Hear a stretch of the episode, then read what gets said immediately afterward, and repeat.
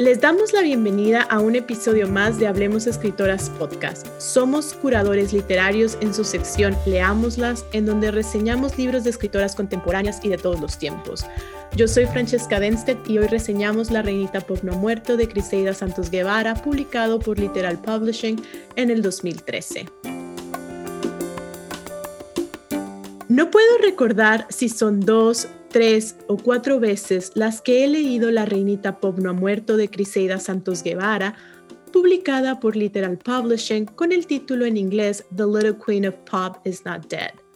La primera vez fue cuando escribí un artículo sobre la relación entre el feminismo y la literatura mexicana, el cual se publicó en Romper con la Palabra, libro coordinado por Adriana Pacheco y que además le da origen a este proyecto de Hablemos Escritoras Podcast. En aquel entonces, el libro de Santos Guevara me interesaba porque podía leerse como una propuesta estética para problematizar el discurso de la identidad como fuente simultánea de libertad y aprisionamiento.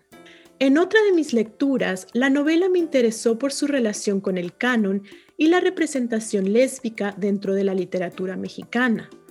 Alguna otra vez la leí por la banda sonora que incluye Santos Guevara al final del texto.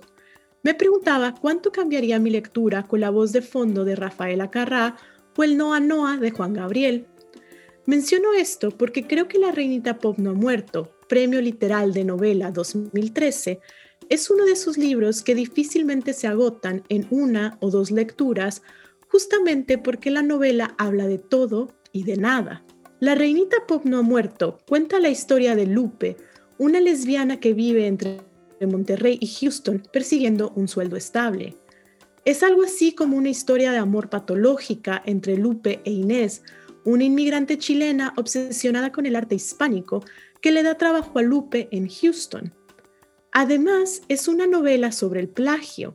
Lupe se vuelve una cantante de rap famosa solo para caer en el olvido cuando se descubre que se robó una canción de Eminem. Es la historia de la propia Lupe, una escritora que, a partir de su visión de Monterrey como una machorra closetera y de la frontera como ese territorio precarizado, violentado y aún así lleno de posibilidades, quiere escribir la gran novela lésbica mexicana. Dice la narradora, yo era Pérez Reverte, corresponsal de guerra, el tema era actual y tenía todos los elementos escandalosos de moda, sexo, drogas, homosexualidad, homoparentalidad, iPod, iTunes, Internet, Twitter, Ninel Conde. Se trata de una novela que abarca temas actuales e incluye elementos escandalosos y buenas dosis de humor negro. Además, se puede leer en una o dos sentadas, en español o traducida por Michael Parker Steinbeck al inglés, como todas las ediciones de Literal Publishing. Pero también es un libro fragmentario, de escritura experimental, cargado de escepticismo y que no lleva a nada. Me refiero a que la narrativa no progresa ni se resuelve la historia.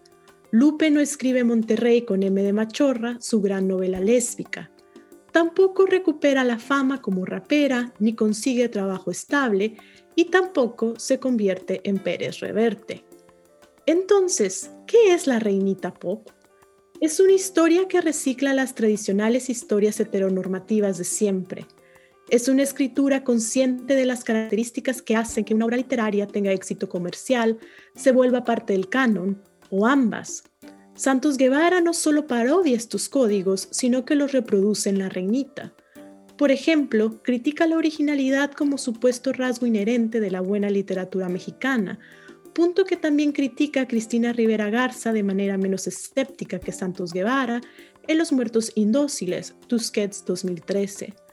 Asimismo, juega con la escritura experimental que busca complacer al crítico literario cansado de aquellas historias de realismo lésbico feminista, como las novelas de Sara Calderón Levy.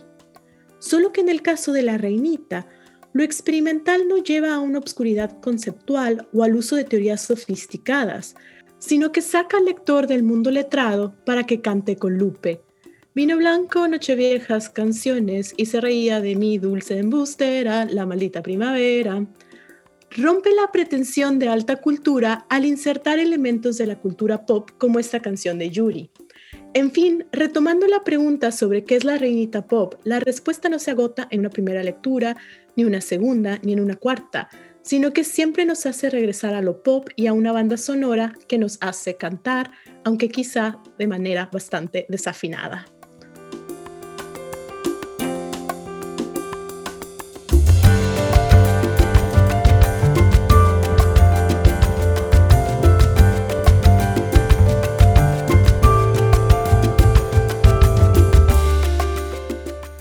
Gracias por habernos acompañado en este episodio. Se despide el equipo de Hablemos Escritoras Podcast, curadores literarios.